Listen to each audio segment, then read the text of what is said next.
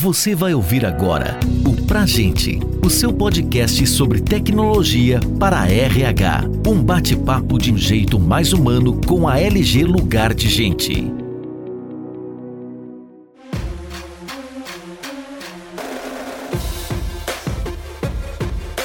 Está no ar mais um episódio do podcast Pra Gente. O assunto de hoje é saúde mental e pandemia, iniciativas recomendadas pela Concentrix.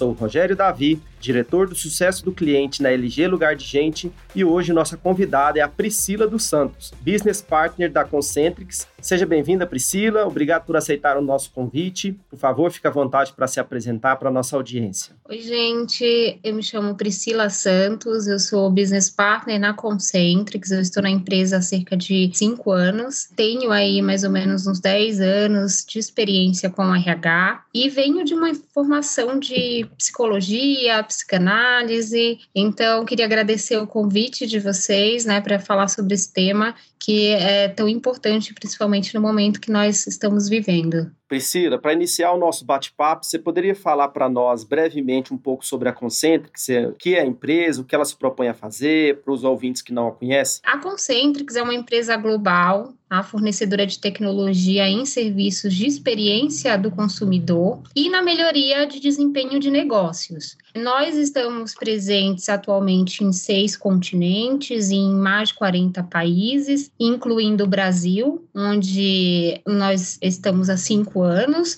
né, contando atualmente com seis unidades e mais de 10 mil colaboradores. E falando um pouco da nossa missão, essa era a melhor empresa do mundo de serviços de relacionamento com o cliente rica em diversidade e talento. Iniciando a abordagem sobre o nosso tema do episódio de hoje, eu queria te perguntar quando surgiram as iniciativas em relação à saúde mental aí na Concentrix e como que foi esse processo de implantação desses projetos, a receptividade dos colaboradores. Olha, Rogério, a iniciativa ela iniciou em 2020. Tá? Nossa primeira preocupação foi capacitar os que a gente chama de POCs locais, né? Então, esse é um projeto global. Então, a gente teve pessoas treinadas em todos os países e a nossa preocupação, né, era munir essas pessoas de informação sobre o tema, né, sobre saúde mental e compartilhar aquilo que era esperado para o ano. Além de dar informação para essas pessoas, além de apresentar, né, um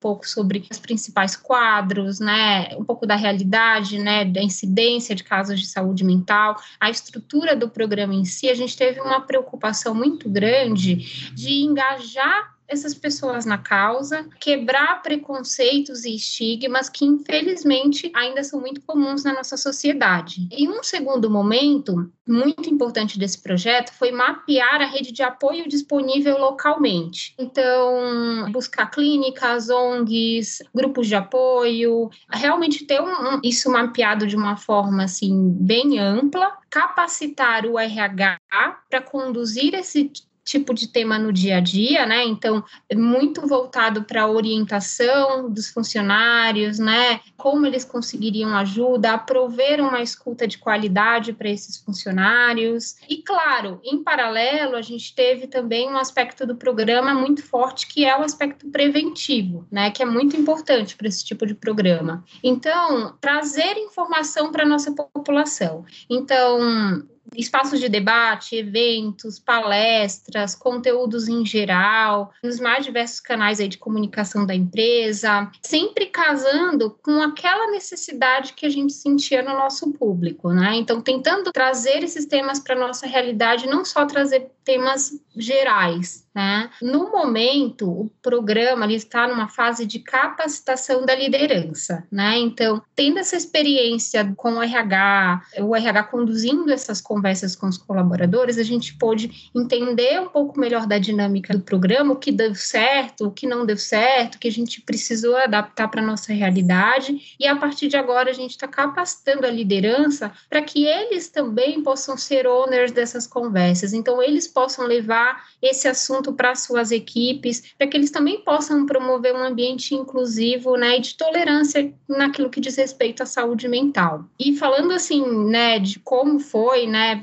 essa experiência para gente, essa etapa de formação dos líderes está sendo muito positiva, porque eles sentem muita falta, né? Eles não sentem que eles são capacitados para lidar com essas questões, que tem sido a realidade, acho que de toda qualquer liderança, principalmente nesse momento. Muito legal, Priscila, o seu depoimento, essa estratégia de capacitação dos líderes, ela eu vejo como essencial para vocês ganharem uma velocidade de expansão, né? Conseguirem uma capilaridade em toda a base de vocês e eventualmente até reduzir custos, né, com atividade apenas via parceiro ou terceirizada. Eu queria agora te perguntar quais que foram os principais benefícios conquistados por vocês através dessas iniciativas e como que vocês medem esses resultados. Pegando um pouco do meu background, né, do conhecimento na área, né, em psicologia, por exemplo, é a gente ter um processo estruturado. A gente tinha essa demanda demanda, sempre existiu essa demanda, mas ela acontecia de uma forma talvez solta, digamos assim, né? Então hoje nós temos um processo a seguir. Então se a gente tem uma pessoa, né, que retorna de um afastamento, como é que a gente deve tratar? Quais são os passos que a gente deve seguir? Se a gente tem algum caso mapeado, como a gente deve abordar?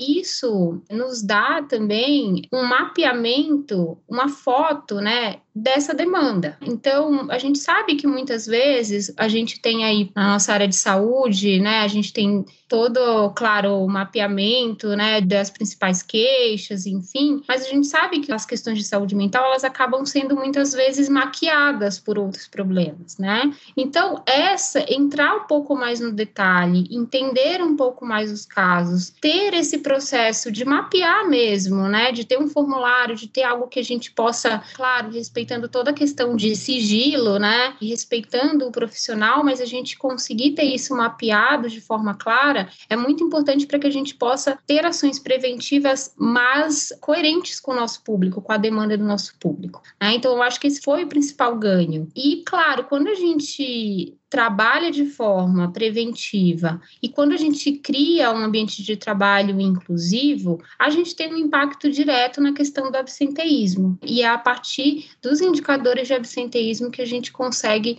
medir a efetividade do programa. Você acredita que essas ações desenvolvidas para o cuidado e bem-estar emocional, promovidas pela Concentrix, elas são iniciativas que melhoram o relacionamento interno dentro da empresa bem como a experiência do colaborador no trabalho remoto devido a esse tempo de pandemia? Olha, com certeza. Eu nem diria só no trabalho remoto, né? Mas de uma forma geral, porque a gente tem que levar em consideração, né, Rogério, que as condições que nós estamos sujeitos em um momento de pandemia, elas são muito peculiares. Então, tudo aconteceu de forma muito brusca. A gente não teve tempo de adaptação a esse chamado novo normal. Tem temos muitas incertezas acontecendo ao longo desse caminho. Então, por exemplo, até quando isso vai durar? Até quando a gente vai ficar nessa situação? O próprio medo em relação à nossa saúde, à da nossa família. E como se não bastasse todo esse cenário que já é caótico por si só, nossas opções de recreação, de diversão, elas diminuíram drasticamente. Então, se você pegar esse cenário que eu acabei de pintar para você, e se você fazer um link aí com tudo que a gente tem bibliograficamente de estudos, quando a gente fala de saúde mental, você vai ver que já é comprovado que quanto mais o indivíduo ele é exposto a medos e incertezas, mais sintomas relacionados à saúde mental ele pode apresentar, como respostas ansiosas, que é o que a gente tem visto comumente nas nossas relações, nas pessoas que a gente convive. E quando você junta isso, o fator da recorrência, então essas respostas ansiosas, pegando esse exemplo, ele tende a aumentar, podendo haver aí um agravamento, até mesmo surgimento de quadros mais graves. Então, é, é sempre importante lembrar que ninguém é imune. Então, quando nós criamos e estimulamos espaços de escuta ativa e sem julgamento, que é o que o, o nosso programa prevê, isso se reflete positivamente nas relações dentro das equipes, de uma forma geral, né? quebrando esse isolamento e mostrando que a pessoa ela não precisa sofrer sozinha e que ela tem opções de ajuda que estão disponíveis para ela, né? Que ela pode acessar e que muitas vezes ali naquele momento ela talvez não tenha esse conhecimento, não tenha o acesso ou até mesmo tenha alguns preconceitos internalizados que não deixam que ela vá buscar essa ajuda. Então, desde uma ajuda profissional ou uma ação que ela pode adotar no dia a dia pensando em autocuidado, em bem-estar. Segundo uma pesquisa realizada pela Organização Mundial de Saúde, a OMS, em 2020, para cada um dólar investido em ações que promovam a melhoria de saúde mental dos funcionários, 4 dólares são ganhos com o aumento da produtividade.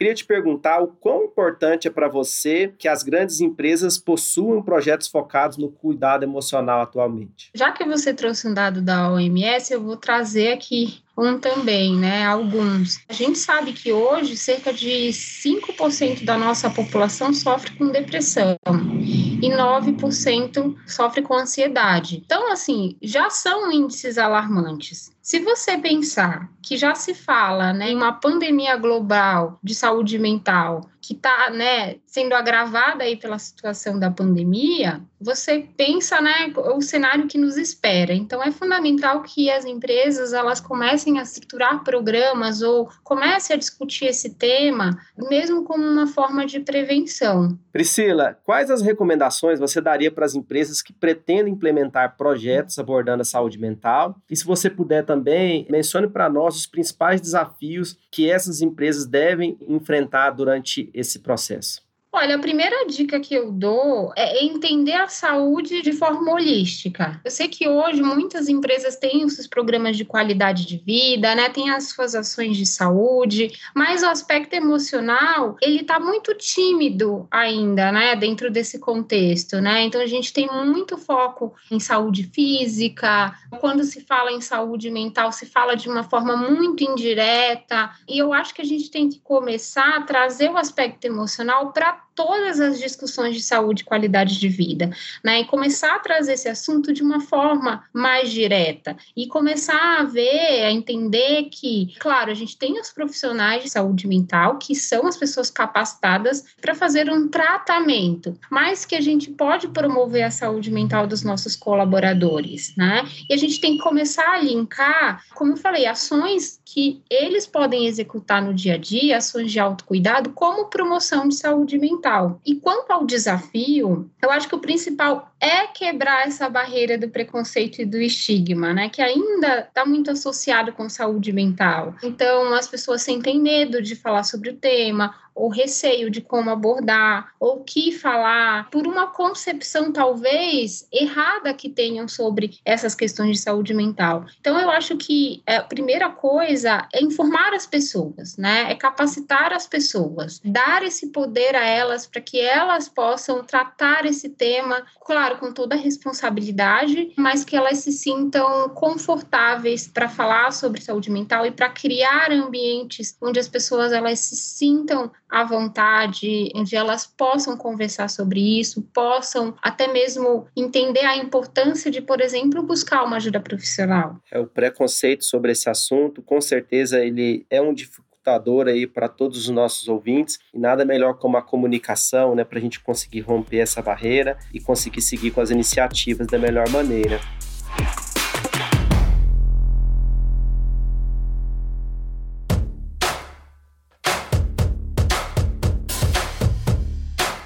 Estamos nos encaminhando para o momento final desse podcast. Eu gostaria de convidá-la, Priscila, a deixar uma última dica que possa contribuir com a nossa audiência relacionada ao nosso tema central aqui, que é o apoio à saúde mental no ambiente corporativo. Olha, eu acho que a primeira dica que eu posso deixar, e acho que a mais importante, é cuide da sua saúde mental. Eu acho que antes da gente pensar em promover a saúde mental na empresa, né, a gente tem que cuidar da nossa saúde mental, buscar atividades, né, um momentos que façam sentido, que façam você se sentir bem, investir em autoconhecimento, entender como né, a sua mente funciona. E eu acho que tem em mente que ninguém é imune. Eu já falei isso, mas eu acho que é importante reforçar, principalmente no momento como esse, a gente está muito suscetível a experienciar algum tipo de sofrimento mental, né? Então, é importante a gente criar essa consciência, saber mais sobre o tema, estudar, ter experiências pessoais, né, com autocuidado, com gestão em saúde mental, para que a gente possa promover a saúde mental em terceiros, né? E sempre estar tá aberto a quebrar barreiras, a quebrar tabus e não ter medo de falar sobre o tema. Eu acho que essa é a principal dica que eu deixo para os nossos ouvintes.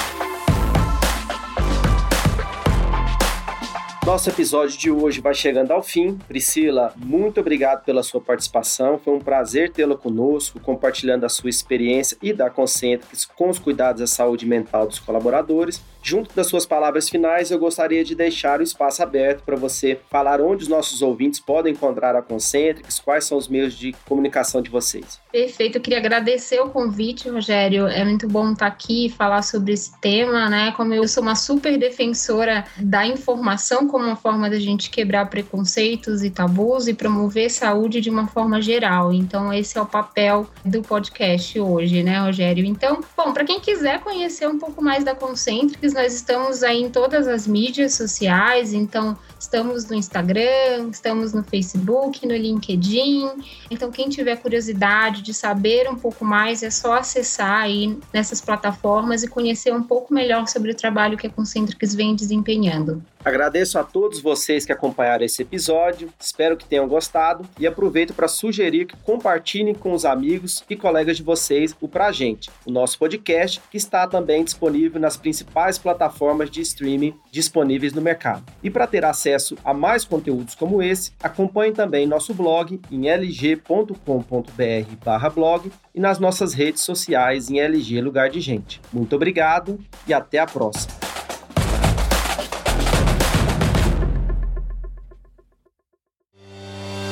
Você ouviu o Pra Gente, o seu podcast sobre tecnologia para RH. Saiba mais sobre a LG Lugar de Gente e confira outros conteúdos como esse em lg.com.br.